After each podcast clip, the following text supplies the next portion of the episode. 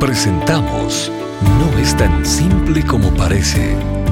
Las respuestas del doctor Miguel Núñez a tus preguntas del día a día. Bienvenidos. ¿Deben ser constituidas las iglesias cristianas acorde a las leyes de cada nación? ¿Qué ocurre con aquellas que son erigidas en lugares donde el cristianismo es prohibido? Bueno, creo que la pregunta tiene uh, dos vertientes que no sé si las entendí como una pregunta en dos direcciones diferentes. Por un lado, creo que la pregunta está la persona está preguntando si las iglesias debieran ser erigidas conforme a las leyes de cada nación. ¿Implica eso que si una nación prohíbe que la iglesia exista, que entonces no debiéramos tener iglesia? Si esa es la pregunta, la respuesta es no, porque Dios nos ha mandado obedecer a Dios antes que a los hombres. En un principio pensé que quizás la persona estaba preguntando que la iglesia debe tener como las características que las leyes de la nación permitan. Y la respuesta sería, no, nosotros no podemos erigir iglesias, levantar iglesias conforme a las directrices de un gobierno ni de la sociedad secular, tenemos que hacerlo conforme a las directrices de la palabra. De manera que la, iglesia, donde quiera que, exista, debe tener características que la palabra describe de lo que es una iglesia. Es una comunidad de creyentes que han nacido de nuevo, que ah, proclaman el Evangelio, que eh, celebran la cena del Señor y el bautismo como los sacramentos de la iglesia, que ejercen disciplina de iglesia. Todas esas cosas son características que una iglesia debe exhibir, no importa dónde sea, sea una iglesia subterránea, si está escondida o no. Ah, la pregunta acerca de que si ah, en un país se prohíbe la iglesia, debiéramos o pudiéramos tenerla como quiera clandestina, la respuesta es que sí, porque primero la iglesia primitiva sí fue que se levantó de manera clandestina en muchos casos. Número dos, quizás la que estoy diciendo de número dos debiera ponerla de número uno.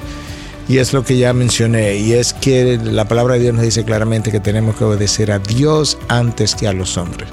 De manera que la palabra de Dios me dice que yo necesito proclamar el Evangelio y constituir estas iglesias donde quiera que el Evangelio se esté proclamando. La iglesia es el instrumento del Señor de propagación, de llevar a cabo la gran comisión. Si eso se hace abiertamente, si se hace clandestinamente, bueno, ya eso dependerá de las leyes. Ah, pero nosotros tenemos claramente un ejemplo en el libro de los Hechos, capítulo capítulo 4, yo creo, donde Pedro y Juan estaban proclamando el Evangelio y se les prohibió que siguieran hablando en el nombre del Señor Jesucristo. Y ellos respondieron uh, diciendo es que tenemos que obedecer a Dios antes que a los hombres y en un momento dado que ellos estuvieron en la cárcel y entonces al otro día temprano lo dejaron salir, cuando salieron de la cárcel fueron otra vez al templo a volver a hacer lo mismo que le había causado la cárcel en el primer lugar, fueron a proclamar el Evangelio otra vez. Y cuando lo tomaron preso le dijeron les prohibimos haber hablado en el nombre del Señor y ustedes están otra vez en el templo haciendo exactamente lo mismo. Y ahí es donde Pedro dice, bueno, el problema es que nosotros tenemos que obedecer a Dios antes que a los hombres. De manera que sí, ahí está la respuesta. Eh, si nosotros debiéramos llevar Biblias clandestinas en maletas, eh, cuando un país prohíbe la entrada de esas Biblias, bueno, eso se ha prestado a debates unos dicen que sí, unos dicen que no, los que dicen que sí dicen lo mismo, es que yo estoy llevando una Biblia que es la palabra de Dios y yo tengo que obedecer a Dios antes que a los hombres. Los que ah, dicen que no, entonces a veces dice, bueno, que la palabra también nos manda a obedecer las leyes de la nación. Y lo que estamos como entre una cosa y la otra, como yo, ah, a veces pensamos de una manera, a veces pensamos de otra manera. A veces pensamos, bueno, es que ciertamente hay que proclamar el Evangelio y Dios me ha mandado a proclamar el Evangelio, pero yo no tengo una ordenanza específica que me diga lleva Biblias, eh, porque si la tuviera ya no hay más nada que discutir. Pero yo no tengo una ordenanza específica que dice llévate Biblias, aun si sea escondidas, para poder hacerlo.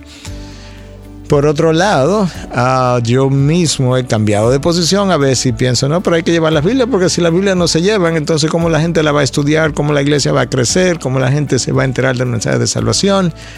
Y yo no quiero parecer como que quiero estar bien con los dos lados. Simplemente lo que comparto en esto es una reflexión de cómo preguntas a veces controversiales de este tipo cómo nos llevan a titubear y a ir de un lado a otro dependiendo de cómo se esté haciendo el análisis en el, en el momento.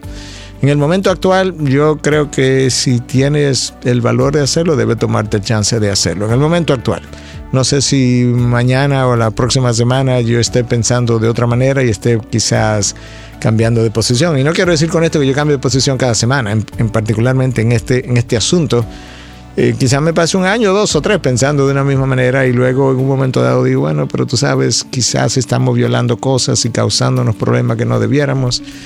Eh, simplemente es la reflexión de cómo estas cosas a veces no son tan simples como parecen, como dice el nombre de nuestro podcast. No es tan simple como parece. Es una producción de Ministerios Integridad y Sabiduría. Para más información, visita nuestra página de internet integridadysabiduría.org. Gracias por tu gentil atención y será hasta la próxima.